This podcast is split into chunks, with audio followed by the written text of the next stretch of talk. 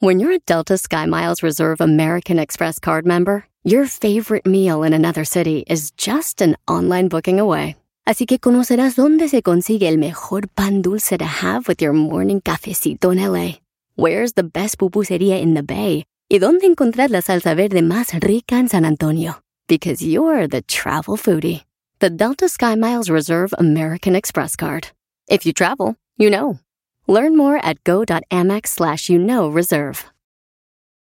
In a fast paced world, every day brings new challenges and new opportunities. At Strayer University, we know a thing or two about getting and staying ahead of change. For over 130 years, we've been providing students like you with innovative tools and customized support. So you can find your way forward and always keep striving. Visit strayer.edu to learn more. Strayer University is certified to operate in Virginia by Chev and has many campuses, including at 2121 15th Street North in Arlington, Virginia. Si quieres sacar A Plus este regreso a clases, vas a necesitar una respuesta para todos. Papá, ¿un polinomio de segundo grado tiene raíces en los números reales? Eh, bueno, um, Papá, ¿por qué las arañas tienen ocho patas? este, eh. No es complicado. Con ATT todos sacan A Plus en este regreso a clases con nuestras mejores ofertas en todos los smartphones. Se aplican restricciones y excepciones. Ay, a veces la neta puede ser muy divertida, pero a veces la neta también duele. Y hoy va a doler un poquito. Bueno, va a doler, pero les va a gustar. Es un tema interesantísimo, ¿no? De verdad. Además, sobre algo que puede estar ocurriendo ahí, en tu casa, con tu familia, y que no lo ves. Sí, ojo, ¿eh? Y aparte vamos a tener una especialista en derechos de la mujer aquí en el programa. Así que no se muevan, de Hoy verdad. no se pueden mover. Oigan, yo quiero empezar este programa pidiendo un aplauso para Consuelo. Sí, es cierto. Consuelo. Si la ven así radiante, piel divina, eh, oh, lleva dos meses sin fumar. Y no solo eso, está haciendo ejercicio y ya se nota. Ya se empieza a notar, ¿verdad? Ay, raro. Esto del Pero a ver, es bonito. Consuelo, dinos cómo le hiciste para dejar de fumar, porque mucha gente que nos está viendo seguramente, o sea, ha hecho de todo y no le funciona. Ahora está tomando. Ahora toma.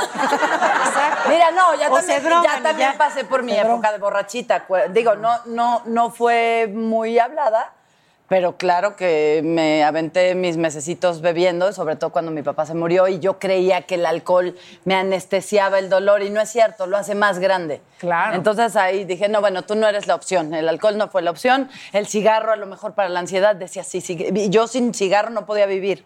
Y es el único vicio que sí dije, por favor, alguien ayúdeme. No sé cómo hacerle, cada día que lo intento termino más decepcionada de mí, fumo más, hago más pendejadas.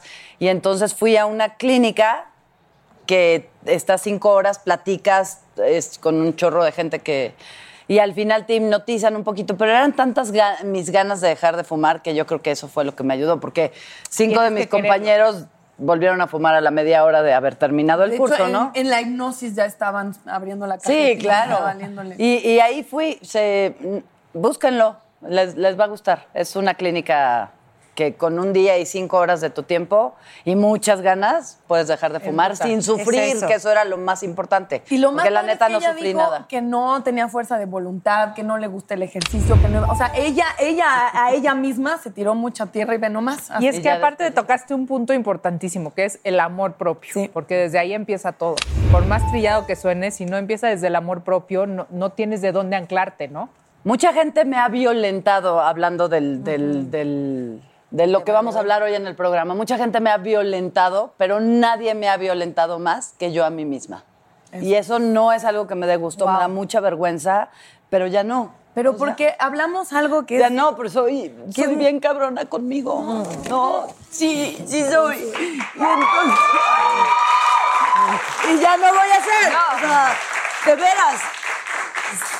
Este programa de violencia me duele porque yo he sido violenta, porque me trato mal, porque me digo gorda, celulítica, pendeja. Y, y es la peor violencia que un ser humano puede tener, la, la propia, porque como sea la, la ajena, los mandas a chingar a su madre, ¿no? Pero, Pero, ¿y cuando cómo? eres tú la que te lo crees, cuando eres tú la que te tiras mal pedo, es la peor de las violencias y no vuelvo a ser violenta conmigo porque estoy aprendiendo a amarme. Ay, Mucho. Y mira cuánto te amamos todas, todo el mundo te ama. Gracias, me siento, No, lo siento. Y consuelo porque es muy honesta y hocicona, lo cual celebro de verdad porque creo que pasa más de lo que pensamos, pero la gente no lo dice. Estamos de repente como mujeres educadas eh, no tanto en el amor propio, sino en un amor complementario. Como Sí, que sí, vas sí, a estar padre cuando la chamba, vas a estar padre cuando el novio, vas a estar padre cuando la familia. Tú deberías estar padre tú y, y no estamos muy educadas así. Entonces, Consuelo lo está abriendo, pero creo que es general y yo sí creo que yo no hay persona con la que sea más dura y a veces violenta que conmigo. Sí. O sea, de- decirte yo igualmente, ¿eh? feas. yo también soy dura y violenta. No sé si violenta, pero soy dura conmigo y es, mira, es un común denominador. Pero a ver, Consuelo, nos decías cómo le hiciste para dejar de fumar, pero ¿cómo, cómo entras a este proceso de ya, de decidir que ya no vas a permitirte ser violenta contigo? ¿Cómo lo estás? cons- Porque además estás todavía en ese proceso. ¿Cómo? ¿Cómo Este- le haces? ¿Cómo te sales de ese como pensamiento feo contra ti? Me todavía, no, no es algo fácil. Me cacho a veces este, viéndome en el espejo y. ¿No? Y no sé, el, el mundo me está rebasando. Lo que está pasando en el mundo me está rebasando. Eh, la violencia contra las mujeres, contra los perros, los incendios, las y agrégale que yo me trato mal, dije, no, estás bien pendeja, ¿no? O sea, ya por lo menos que tú estar contigo sea un refugio de paz, no de horror. Y entonces eh, en eso estoy, leyendo, buscando, ejercitándome. Yo no sabía que el ejercicio podía tener tantas eh, cualidades, de verdad. No, no, decía, ay, pinche mamón. Si no hago ejercicio, no, no- no siento el día, ¿no? Sí, decía, ay, ay, pinche mamona. Hoy se lo- sí, cierto. Si no haces ejercicio. No sientes nada, mija, porque pues ya uno- Pero es que el cuerpo está como, como, como que te lo agradece. El, ca- el cigarro te cansa mucho.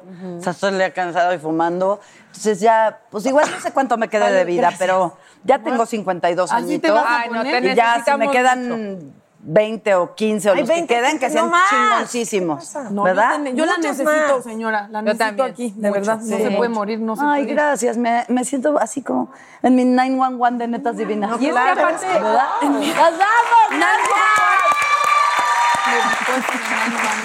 Y es que es lo que tú dices. De repente empiezas a darte cuenta.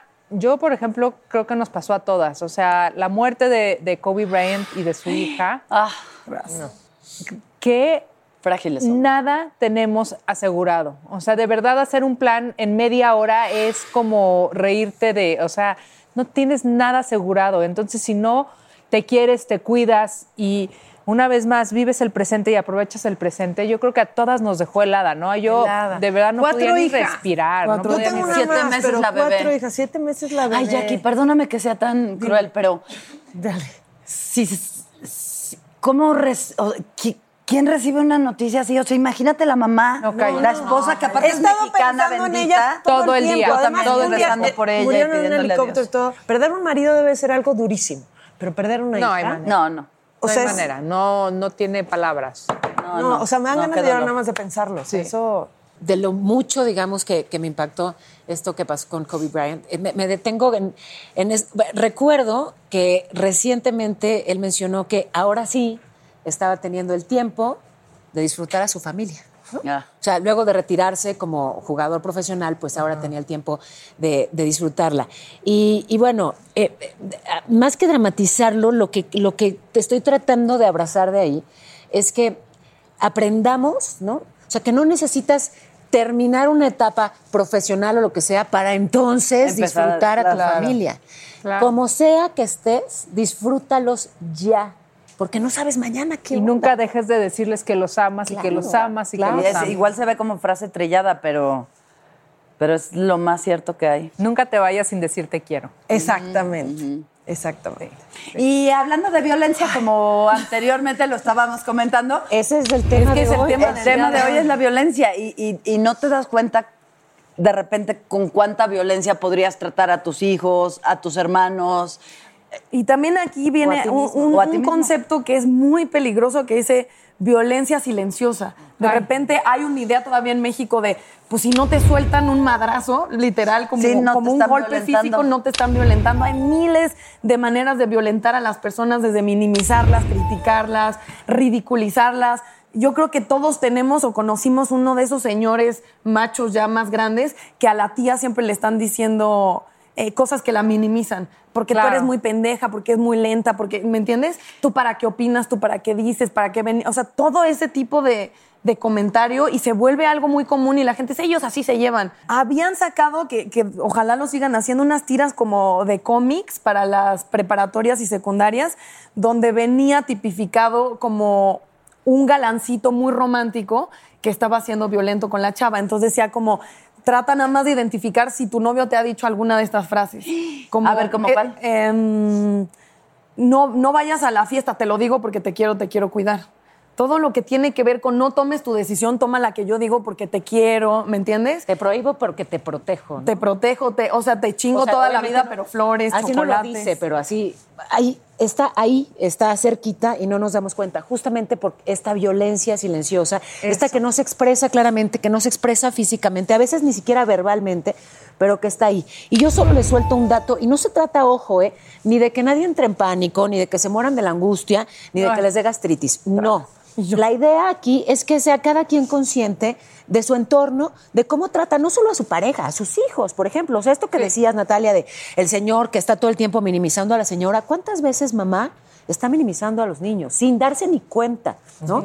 Muchos de los casos, eh, pues de, de tiroteos que ha habido en Estados Unidos por parte de chavitos que llegan a la escuela y ¡puf, puf, puf!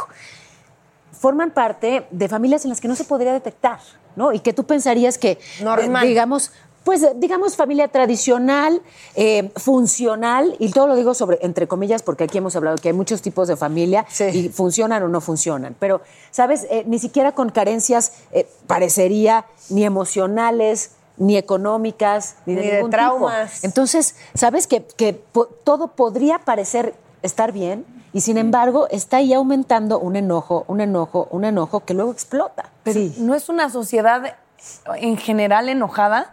Cuando pasa eh, el tiroteo de Columbine, hace Michael Moore un documental que de verdad si no lo han visto creo que es de las de las teorías de la violencia sociales más importantes que hay que se llama Bowling for Columbine y él lo que hace es decir busquemos la raíz de por qué por qué puede llegar a suceder que un estudiante de verdad haga una masacre y, y asesine a sus compañeros y a sus maestros y entonces literal va y habla con Marilyn Manson y le dicen pues dicen que Marilyn Manson ha sido muy violento en sus videos y en sus canciones y entonces la influencia no es por los videojuegos. Eh, entonces él hace como toda una serie de teorías hasta que dice al final si somos una cultura donde la guerra es algo que está idealizado, donde las armas son Sí. algo conseguible, donde creo que ahora escalaría a decir estamos muy enojados, todos expuestos en las redes, comparándonos y de alguna manera juzgándonos y, y bajándonos la autoestima, o sea, haciendo todo lo opuesto que deberíamos hacer para protegernos, este, ¿cómo nos puede eh, o sea, obviamente es espantoso, pero ¿cómo puedes decir y señalar, este niño está loco? Es realmente el resultado de una sociedad enferma, Claro. llena de, de- o sea, te- tienes todos los detonantes enfermos y hasta que no asesinan a miles de niños, entonces dices, ah, somos muy, muy, muy mal. Pero a ver, déjame lanzarte ahí una provocación. Y esto es algo en serio. Provócala, provócala. La- No, ya todos. Muchas de las veces en, en las juntas de producción para el, para el noticiero eh, nos planteamos esto. Acabas de mencionar ese documental brillante, Bowling for Columbine. Efectivamente, con todo esto que tú ya escribiste muy bien. Y sin embargo, ha habido nuevos casos. El caso de México en Torreón, el chavito llevaba la misma playera que, el, que uno de los atacantes de Columbine. O sea, ¿hasta qué punto Es que eso el, es. el presentar una imagen o un... Invita. Sí, y entonces hay imitadores, ¿ya me entendiste? Yo me lo he planteado en muchas, por ejemplo, en los casos espantosos de, pues de mujeres que han sido atacadas con ácido, ¿no? Qué violencia espantosa, espantosa.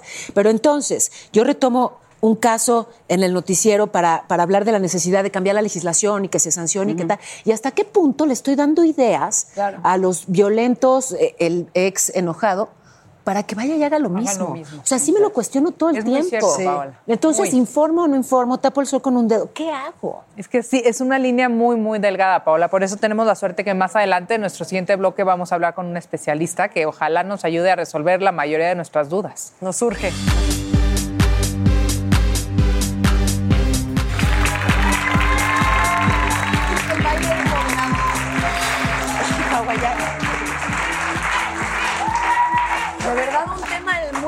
Muy fuerte el día de hoy. Qué Ay, bueno que viene un especialista. porque se necesita que alguien diga cosas que, que les ayuden también a la gente que nos está viendo. Pues sí, de eso se trata. Se trata de sumar, insisto, no de angustiar a nadie, sino de pues encontrar juntas soluciones, ¿no? Y bajarle tantito la violencia que es, eh, te levantas eh, y sales de tu casa y ya el claxonazo, chinga tu ma- Entonces es, puta, ¿a qué hora vamos a parar con todo esto? Pero, pero todo eso es violencia, desde no dejar cruzar el peatón en la calle. O sea, todo eso empieza por uno.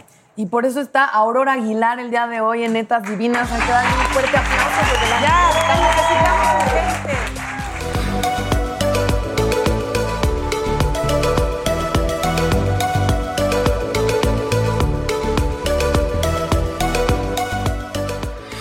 Todo, Hola. bienvenida, bienvenida, de verdad, muchas gracias, por estar Gracias, aquí. gracias por la invitación. Con mucho gusto. Qué bonitos ojos, cuéntanos de la Muchas violencia. gracias. In a fast paced world, every day brings new challenges and new opportunities. At Strayer University, we know a thing or two about getting and staying ahead of change. For over 130 years, we've been providing students like you with innovative tools and customized support. So you can find your way forward and always keep striving. Visit strayer.edu to learn more. Strayer University is certified to operate in Virginia by Chev and has many campuses, including at 2121 15th Street North in Arlington, Virginia. Hey, it's me, your barista. You know how you come in almost every day for our cold foam coffee? Well, now there's an easy way to foam at home with new International Delight Cold Foam Creamer, and it's foaming delicious. New International Delight Cold Foam Creamer, now in stores. It's foaming delicious. Por, por ejemplo, tirar la onda, ¿no? Qué violento cuando No. vas a un programa. Bien interesante que trajiste, vaya, la violencia se puede medir, trajiste un violentómetro. Ahí está. Sí, este lo desarrolló el Instituto Politécnico Nacional, hay que dar el crédito siempre, porque a veces decimos, es que mi pareja, mi novio, solo me hace una bromita de que estoy gorda, o solo me hace una bromita de que soy tontita, o solo me dice, tú no platiques de eso, mi vida, porque tú no sabes, mejor hazte unos sándwiches, ¿no? Ay. Desde esas bromas hirientes, así comienza la violencia. Y luego podemos pasar a chantajear, pero a nadie nos ha pasado, ¿verdad que no? A mentir o a Creo que se salió engañar, una mamá ahorita. a ignorar o ley del hielo. Fíjate que yo me siento muy culpable porque en, en mi forma de amar a mis hijos, de alguna forma los violentaba. Es si no, es si no te portas, si no hiciste lo que yo esperaba que tú hicieras, ya no te hablo. Y no, me- no, me- no, no te me haces. Y te Eso ibas a Tijuana con tus otros con mis otros hijos. Súper violenta, claro. Ley del hielo es una manera es de ser, de hacer violencia, de ejercer violencia. Pero, además, cuando no lo sabes, ¿se justifica? No. Bueno, para eso son estos programas y muchos otros. Antes decíamos, a ver quién está de ustedes de acuerdo con esta afirmación. Una nalgada a tiempo Ah, es correcta. siempre. Ah, yo estoy de acuerdo con eso. No, cinturonazo no, a tiempo era en mi familia. Bueno, pues no. Yo y no. les voy a ¿No? decir por qué. No. El cerebro humano se desarrolla de atrás para adelante. Es decir, primero las funciones básicas. A un niño chiquito de dos años o tres años no le puedes pedir que tome una decisión de vida, ¿no? Claro, claro. Porque la parte maravillosa de ser humano se desarrolla entre los 21 y los 25 madura. El ser humano desarrolla el córtex prefrontal hasta los 20 entre los 21 y los 25. ¿Qué significa eso? Sí, que este, este de aquí es que el que entiende qué pasa con mis emociones, cómo las proceso, y el que toma decisiones y el que ejerce el buen juicio Hasta esa edad. hasta esa edad. Entonces, por eso, un adolescente corre más conductas de riesgo que un adulto. Y está más justificado de alguna Porque manera. su cerebro no ha terminado de entender las consecuencias. Entonces, cuando tú a un niño le gritas, imagínate tu tamaño, ¿no? 1,60 o los padres 1,80, gritándole a un chiquitín de 80 centímetros o de 70 centímetros, solo imagínate Ay. la pintura de el grandote gritando así con la cara Sí, de, ven, agresividad. No, y- claro. y, Genera y para el niño, y fíjate que el cuerpo humano genera una cosa que se llama somatización, y entonces el niño empieza a tener miedo. Los gestos de su cara son de miedo Ajá. y lo que te está diciendo es ya te entendí que tú me puedes hacer daño. Mírame, ya no me hagas daño. El niño no entiende como tú entiendes. Entonces, Claro. ¿qué es lo que tienes que hacer cuando está haciendo el gran berrinche de su vida? Sacarlo del estado mental. Pensé Yo que le del digo Estado respira. de México. yo- Renata, respira. Sí, Renata, respira. Renata, respira. Pero Claro, es que, ¿sabes que ahora. Respira Sí, profundo. Veces Respira que sí no profundo. pero Sí, además Pero no te enojas tú más que ella. Yo te voy a decir algo. Yo, yo no es que me las paso gritándoles, pero sí les levanto la voz. A ver, cálmate. O sea, o sabes que si no cumples con esto, sabes la consecuencia que vas a Sí, tener. exacto. O sea, así. Y sí les levanto la voz, pero no, es de que. Ay, No, ya, ya que quisiera, te pues, asustaste. No quisiera. A veces sí, a veces- respiro profundo antes. Yo no quiero las consecuencias de Jackie. No, porque Pero además todos decimos, oye, a mí me dieron un cinturonazo y yo salí bien. Aquí, aquí el- lo que tenemos que ir entendiendo es que justamente cuando los adultos creemos que los adolescentes y los niños tienen nuestra madurez para tomar decisiones, nosotros provocamos muchas veces conductas incorrectas. Por ejemplo, que tome conmigo. Ay, no. Ay, no, ¿no? no, no, no, Mejor- bueno. Tiene 12 años, hay que darle unas chelas y que tome aquí en la casa, porque pues eh, luego allá no vas a ver cómo. Pues sí. sí, el, el problema es que cuando hay un menor de edad bebiendo o ingiriendo sustancias, esos, el daño en su cerebro, en los neurotransmisores, lo que generan es que el córtex prefrontal no termine de madurar nunca. Eh, pero a ver, decía algo bien importante hace, hace un rato, Jackie, cuando, cuando regaña a sus hijas, bueno, cuando corrige, perdón, o educa y forma a sus hijas, les habla de consecuencias, Sí. no de castigos. Eso es importante, ¿no? Importantísimo. O- Porque también es otra forma de violencia. Veo por ahí en tu violentómetro que está, según veo, como más eh, pensado en, en parejas, eh, asumo, ¿no? Pero también es aplicable a, a los niños y a la educación. O sea, esta parte de, de ridiculizar, de ofender, de Claro. descalificar o incluso de mentir, engañar, chantajear, es súper violento y afecta horrible a los niños, ¿no? Sí, porque mira, Paola, la violencia tiene que ver con el poder. Efectivamente, un hombre violenta a una mujer, pero Porque también una poder. mujer violenta a un niño. Claro. Se violenta cuando puedes. Si tú ves a uno más grandote que tú, le piensas un poquitín. Tiene que ver con el poder. Y ya si nos vamos a otros rollos de hace 25 mil años, al patriarcado. Por ahí con los romanos, que fue la primera vez que se escribieron las leyes en el mundo, en toda la civilización. Bueno, amor, había antes algo. Este, también- bueno, sí, pero digamos ya un código penal y etcétera, como tal, delitos. Pero fíjate, los paterfamilias, los hombres, entre sus propiedades estaban las mujeres y los niños que pertenecían a esa familia. Y, eran parte de su riqueza, además de las vacas, las cabras y todo lo que se sumara a las tierras, las mujeres y los niños, de tal Ay, manera que con eso pagaban impuestos. Así se medía para el pago de impuestos. Y hoy dirías tú, oye Aurora, ¿y eso qué tiene que ver con los romanos? Fíjate que hoy a nosotras las mujeres nos da muchísima emoción que nuestro papá camine el pasillo con nosotros y nos entregue a la custodia de otro hombre. Ajá. Exacto, qué horrible. Porque las mujeres teníamos que estar bajo la custodia de un De pater alguien. familias, de un hombre. Sí, porque pasas de- ser objeto de cuidado de un padre al de un esposo y nunca eres una Hace persona. unos días conocí a una chica muy triste, muy jovencita, que estuvo casada y muy violentada y de repente dice, pero es que yo no entiendo por qué me violenta si yo fui suya 18 años. Ah, no, y le por dije, eso. Por eso. porque las personas hacen con lo suyo lo que les da la gana. Entre otras cosas, tirarlas y pegarles. Pues es mío. Tú no eres de nadie. ¿En qué consta el círculo de la violencia? El círculo de la, violencia, de la violencia tiene tres partes. La primera es el crecimiento de la ansiedad, que es, mm, oye, te marqué a tu celular y no contestaste. No sé para qué te lo pago. Y ahí comienza, ¿no? La ansiedad y comienza eh, eh, eh, un estado de conciencia de miedo. Eh, ¿Dónde estabas, eh? Ahí ya te empiezas a sentir incómoda. E- Esa es la primera parte. Y crece. Porque la violencia siempre es progresiva, siempre es un proceso. Luego es el estallido de la agresión. Que pueden ser gritos, pueden ser golpes, pueden ser diferentes manifestaciones, como lo vemos allá en el violentómetro, amenazas. Pero aquí está el estallido. Ahora ahí te viene la tercera parte, que es la más Terrible porque es la que mantiene a las mujeres dentro de, la vi- de- de los estados de violencia. La reconciliación o la luna de miel. Ah, que la chingada. Yo no te quería pegar. No fue mi intención gritarte. Nunca lo voy a volver a la hacer. serenata para que me La perdones. serenata. Oh, cultural en México. El tamaño del ramo de flores. Claro. Y entonces empieza una cosa que se llama personalidad bonsai, en donde el maltratador le corta las ramas a la, a la víctima. Y entonces ya no te juntes con esas amigas de las netas, oye, porque quién sabe qué cosas muy empoderadas. Óigame, no. Muy empoderadas. Oye, ya no tu mamá, qué horror tu mamá, ya no vayas. Y entonces te empieza a aislar.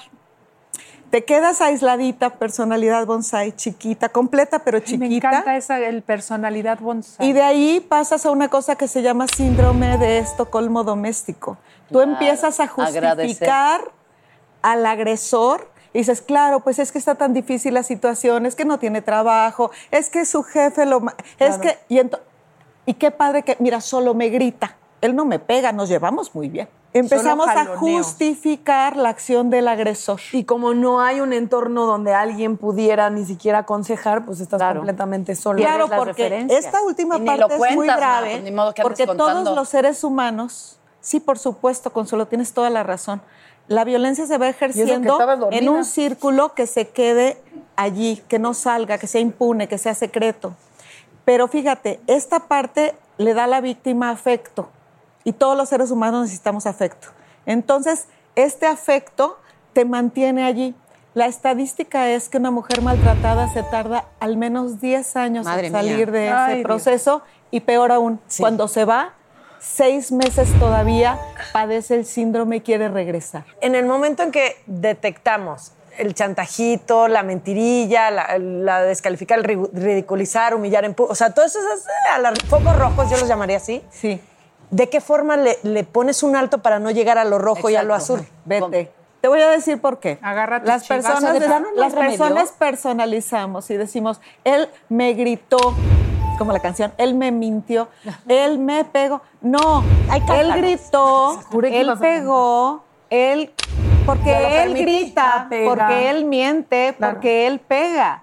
No es por ti, no eres tú la persona que, que, Que que- que detona. detona esa conducta, esa él ya la tiene. Pero, Ma, ¿estás de acuerdo que ese tipo de conductas no solamente están en, en tu pareja, están en tu familia, están en tus sí. hermanos? Entonces, hay lugares de los que no te puedes ir. O sea, Pero no te puedes puedes ir del lado de tu madre que te está violentando. Sí te ¿A puedes cómo poner recor- Ya de límites, adultos ¿no? sí, te puedes ¿Cómo, te cómo pones un pones límite y dices, yo no, per- Yo no te permíteme, eso. no te puedo permitir que me grites. No, no te puedo permitir que me, que me humilles. No, no voy a caer en tu chantaje. Evidencia la conducta y di, no lo acepto. Pero efectivamente una relación nociva, una relación que te hace daño, es una relación o que debes tú de poner límites o que te debes de ir.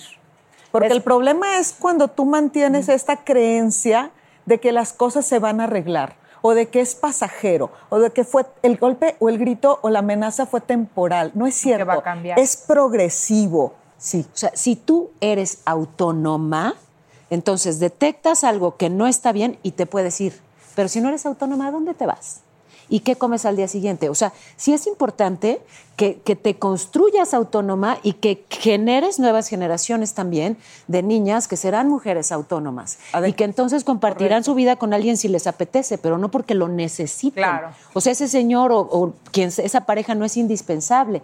Está por amor, no porque necesito beca, porque soy inútil no sé hacer nada. Pero a ver, en eso toda la cultura del romanticismo tendría que cambiar muchísimo, porque es muy fácil decir, hagan las autónomas mientras juegan con princesas y a lavar trastes. Para mí es, yo creo que un tema que, que nos tiene muy perturbadas a todas. Hay, hay una película que yo vi que me, que me movió mucho que se llamaba Hablemos de Kevin, que habla de un tiroteo en una escuela y trata de los papás que están en casa de cómo se enteran en las noticias que en la escuela de sus hijos hay un tiroteo. Y la mamá se empieza a volver loca y dice, tengo que ir por allá, tengo que ir a buscar a Kevin, que si Kevin es uno de los lastimados, es lo primero que está pensando la mamá. Y es el Que- asesino. y Kevin es el niño que disparó. La mamá. ¡Pinche! La mamá no tiene idea. la- Ella su primera reacción es, por favor que mis hijos no sea uno de los lastimados. No, por favor que mi hijo no sea el que disparó. Y es el que dice. Y es, es, es lo que decía Paola, está, a veces pasa en las mismas narices de la casa y no te das cuenta. ¿Qué hacemos? ¿Cómo nos damos cuenta? ¿Cómo lo prevenimos? A ver, un niño feliz, un niño divertido, no es un niño violento. Cuando tú veas a un niño que le cambia la personalidad, que se hace taciturno, solitario, que está Que metido en las pantallas, que maltrata animales, ojo, ese es, de No. verdad que si Consuelo le dice al clavo, esa es importantísima. Si un niño maltrata animales, es un niño que no tiene ningún tipo de respeto por la vida. Ojo. Y para él es igual un gatito que un compañero o una maestra. Exacto. Acuérdense, no está desarrollado su cerebro para el buen juicio. Entonces, los niños crecen a partir, por supuesto, una parte de su, de su biología. Es posible que no estén generando serotonina suficiente, eso es posible, pero también a partir de sus experiencias personales. Si ellos han vivido en un entorno de violencia, sin duda alguna es lo que están aprendiendo y difícilmente no lo van a reproducir, porque el niño no conoce eh, la sociedad, no conoce el mundo, tú se lo enseñas.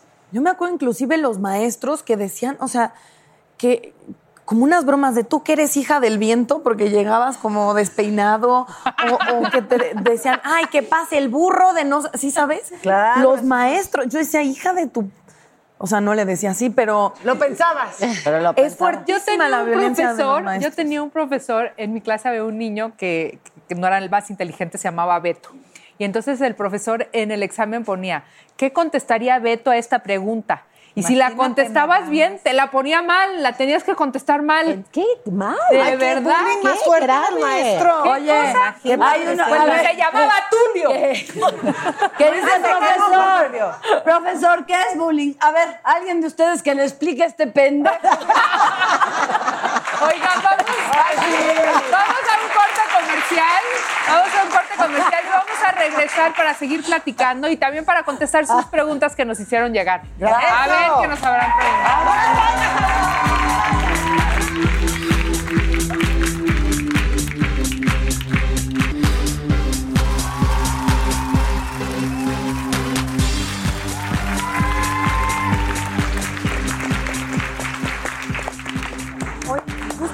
Nos estaba diciendo una, un- creo que una característica ahí complicada en las relaciones humanas cuando, cuando estás proyectando tus propias inseguridades en el otro. ¿Qué- Repite todo lo que nos acabas de decir. todo. La raíz de nuestras dificultades es el egoísmo. Cuando tú piensas en la otra persona, no haces daño. Por ejemplo, un celoso. Un celoso no te cela porque tú seas la más guapa. Te cela porque él no quiere sentirse humillado de que tú lo dejes. Tú o la que sea que esté enfrente. Uf. Es que ella estuvo con otro y entonces ella se lastima, ella le va mal, a ella. No, es yo me siento humillado, yo me siento Ah, dejado, yo me siento todo. abandonado. Exacto. Entonces, tiene que ver siempre con lo, lo que tú traes adentro. Por eso, ojo, y si las chavitas que nos están oyendo, o las señoras que nos están oyendo, o los chavos, están pensando, oye, es que yo no me siento a gusto con esta relación, me siento incómodo, seguramente están viviendo una de esas conductas. Hay, por ejemplo, grupos de autoayuda, me parece valiosísimo, de hombres que quieren dejar de ser violentos. Machos Anónimos es uno de ellos y hay otros. Qué que, que- saben que, que está mal, que, que se, que se esfuerzan por cambiarlo, pero otros que ni siquiera lo tienen claro. Nuevas- O sea, y, y- y sí se vale reaprender Se también. llaman ¿no? nuevas masculinidades. Y Gracias. Si nosotras podemos reaprender, ellos también. Claro. Entonces, cuando un hombre dice, oye, yo lo que estoy haciendo está mal, y no solo porque daño a mi pareja, porque yo me siento mal. Claro. Nadie cambia porque el otro se siente mal. No. Cambias porque tú te sientes Qué mal. difícil Claro, es darse ¿no? cuenta. No, y no vas a Entonces- hacer que nadie cambie. Exacto. Solo él va a eso, cambiar. a eso es a lo que yo iba. Si la pareja quiere cambiar, si el hombre quiere cambiar, Paola, está padre, porque todos tenemos derecho a ser reivindicados y a tener oportunidades. No, se vale decir no y nunca más. O sea, si el otro de verdad tiene ganas y tú tienes ganas de mantener la relación, está padrísimo que juntos puedan crecer. Pero cuando las personas queremos cambiar, por supuesto que tenemos derecho a ser reivindicados. Aprendimos de cierta manera, hombre, pues a, a todos nos dieron un cinturonazo o una nalgada y no por eso vas a reproducir el patrón. Del violentómetro, ¿hay algún punto donde ya no es reversible? ¿Hay algún punto Yo en creo el cual no pudieras poner eh, límites y se saneara la relación? Fíjate cómo comenzamos con un color muy clarito en bromas hirientes y, y va subiendo el tono del color precisamente porque va subiendo el tono de la, de la violencia y la dificultad para salir de ella. Tenemos que poner altos desde primero. Cuando tú eh, ves que tu pareja te miente o te empieza a chantajear, desde ahí tienes que poner el alto. Claro. Si tú, si tú lo permites y lo permites y lo permites, va a llegar un momento, como esta chica que les platicaba, pues que la pareja en una discusión, después de gritos, le puso la mano en, en el cuello y a la siguiente la golpeó. ¿No? Ella no logró poner estos límites. Y si pasas ese colorcito, llega un momento, acuérdate, del síndrome de la violencia, del, de- del Estocolmo doméstico, en el que tú vas a empezar a justificar su acción.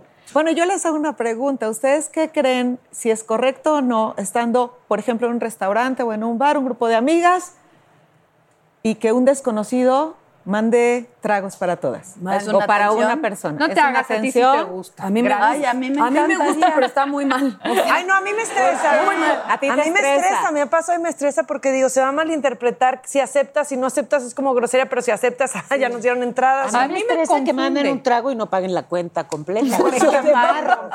No, pero sí te... Ya sí va a tener una atención. te, te- te pone en una situación más vulnerable. Pues tú estás libre en el restaurante, si ya te chupaste el tequila del señor, pues ahora vas a tener mínimo que hablar con él. Es, es, es una invasión a tu privacidad. ¿Por qué no nada más ¿A puedes decir Claro, muchas gracias, qué lindo detalle tan tan? Tú puedes, pero es dar entre, o sea, ¿Ya viste ellos se van a sentir con derecho, ¿no? Es una invasión a tu espacio y a tu privacidad. Si el señor quiere hacerlo bien, se acerca y pregunta si te puede invitar a algo. Ah, Entonces tú decides si le aceptas o no le aceptas una invitación. Pero si él impone la invitación, sobre tu opinión, está invadiendo y está en un límite chiquitito antes de hostigamiento. Pero si eres como Natalia y te encantan las cosas gratis. ¡Gratis!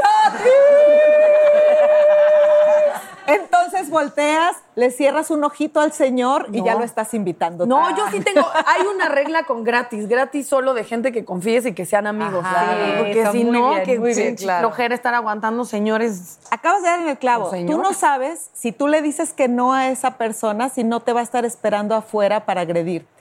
Ay, Dios. Ay, no, ya me Ojo. dio miedo. A mí Ya así me voy a salir a dudando. Ya aquí ya no va a salir ni a No, ya en mi esquina. casa, ya, yo sé que son guapísimas y les pasa siempre, pero no, es correcto. así como pues. siempre, no. No es, no es correcto, no, es correcto. Y esos son el tipo de, de cosas sutiles en las que la mujer empieza a empoderarse, empieza a estar al mismo... Empoderarse no significa ir en contra de los hombres, es simplemente dejar de ser consideradas un objeto y ser sujetos igualitos en decisiones. A ver, pero déjame decir algo polémico porque entiendo que para eso me contrataron. Eh, que- o sea, si por ejemplo me ofrecen una copa, no es mi poder y ejercerlo, el aceptarla y sin embargo eso no significa absolutamente nada. Absolutamente sí.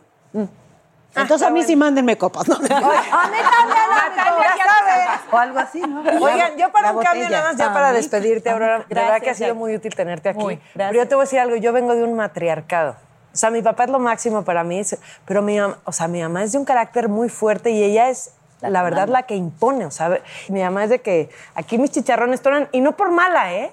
Así es y mi papá se adaptaron claro. perfecto, llevan 43 años de casados y son los más felices y mi papá, no, o yo lavo los platos y o yo no sé qué, o yo voy, o sea, así es en mi casa. ¿Quién entiende la El otro día veía un, un- un tema allí de que, que- que- cómo se deben de dividir los trabajos domésticos en función del descanso. El descanso tiene que estar equilibrado. O sea, no se vale que uno esté viendo la tele y la otra Sí, esté si mi mamá hizo de comer, mi papá lava los trastes, está increíble. Tienen que descansar en, la mis- en el mismo nivel. ¿Cómo dentro de ahí se pongan de acuerdo? Cada quien. Pero si uno descansa más que el otro, ojo, estamos en una Claro. relación desequilibrada. Ok. No, no se trata de... El, mira, el otro día decía alguien, es que machismo y feminismo... No, espérame. El feminismo levanta y empodera. Y el machismo aplasta.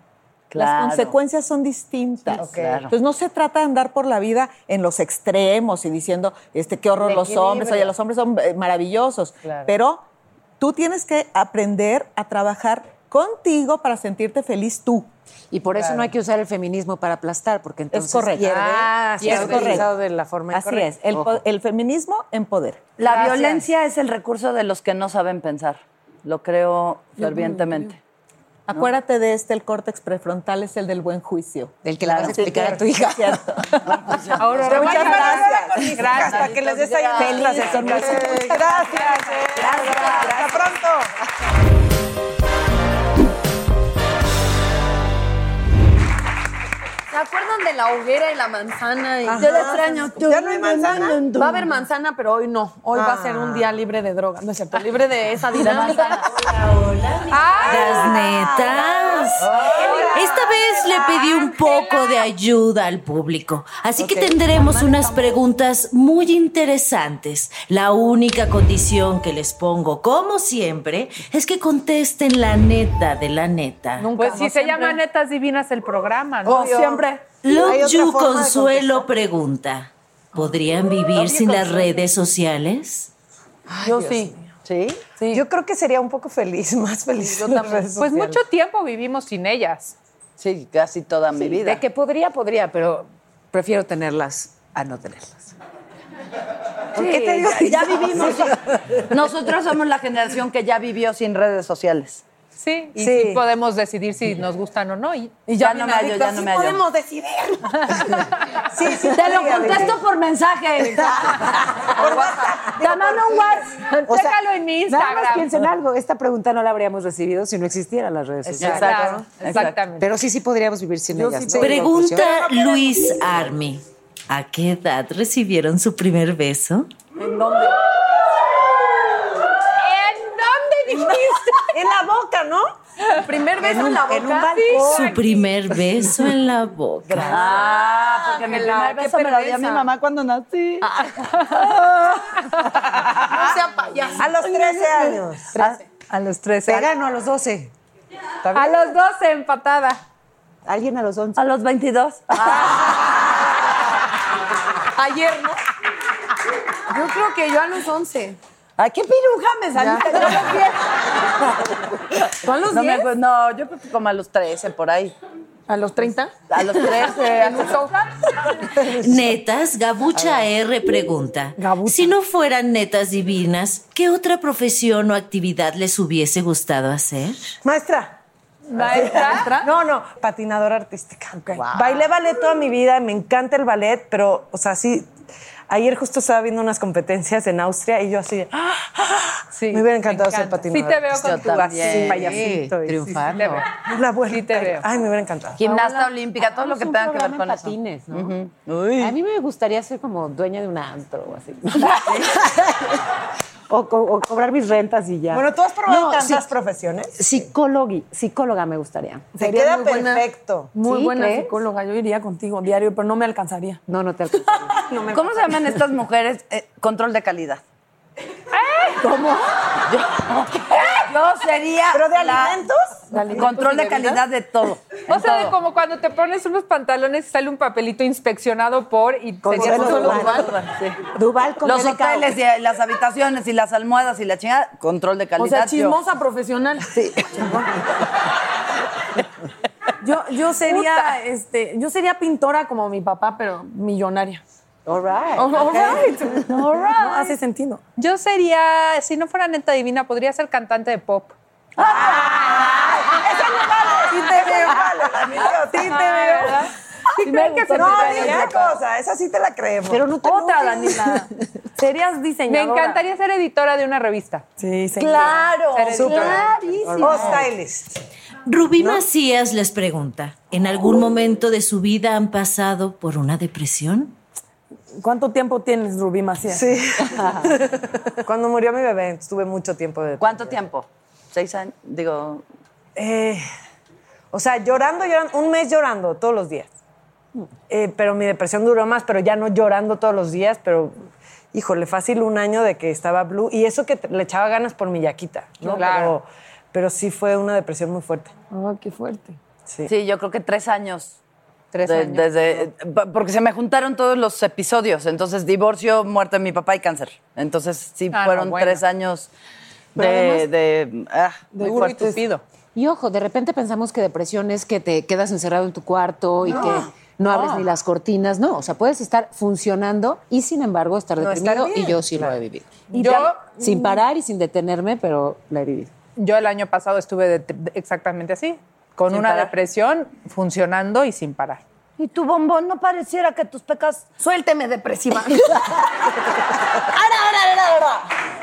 No me la contagie. No, yo lo, creo que lo más loco es lo que dice Paola. Yo creo que eh, después de que falleció mi mamá, pues yo estaba bastante triste, pero no te das mucho cuenta porque yo estaba muy chiquita y, y como, que, como que tú sigues y me costó mucho tiempo aterrizar y decir, a ver, aquí hay una pérdida y hay un hueco y, y ya que lo afrontas y lo trabajas, mm, pues te das cuenta que a lo mejor estuviste deprimido muchísimo tiempo, que eso es aún más duro. Tú sigues y es parte de, de- de ti estar como con algo huequito. Eso es muy peligroso, creo. Verónica Méndez quiere saber si detrás de cámaras son tan amigas como se ven en el programa. Somos amantes. Hasta más.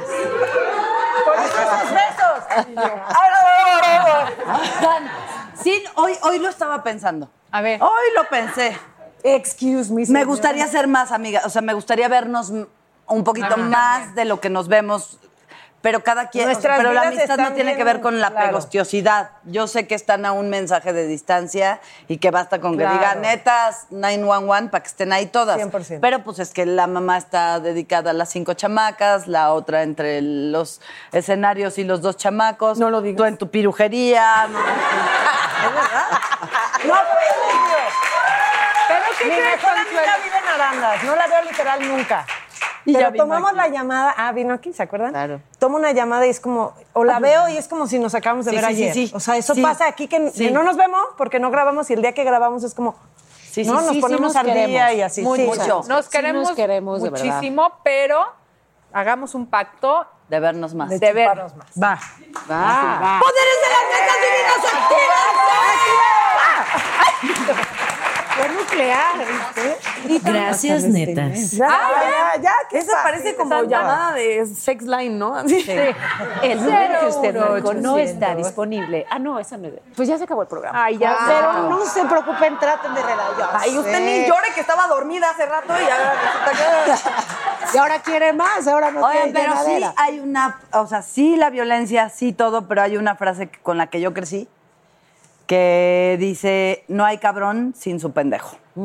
Entonces, nosotros no somos las pendejas de ningún cabrón y pónganse fuerte el blindaje y no permitan que nada ni nadie les haga daño, porque no venimos a este mundo a sufrir. Es verdad. Gran frase.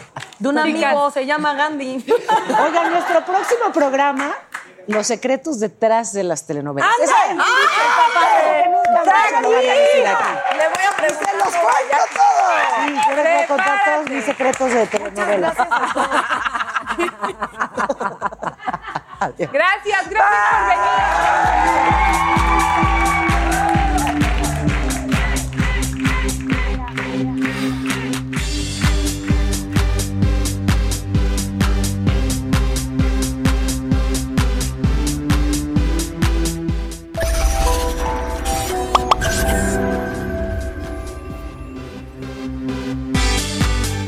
In a fast paced world, every day brings new challenges and new opportunities. At Strayer University, we know a thing or two about getting and staying ahead of change. For over 130 years, we've been providing students like you with innovative tools and customized support so you can find your way forward and always keep striving. Visit strayer.edu to learn more.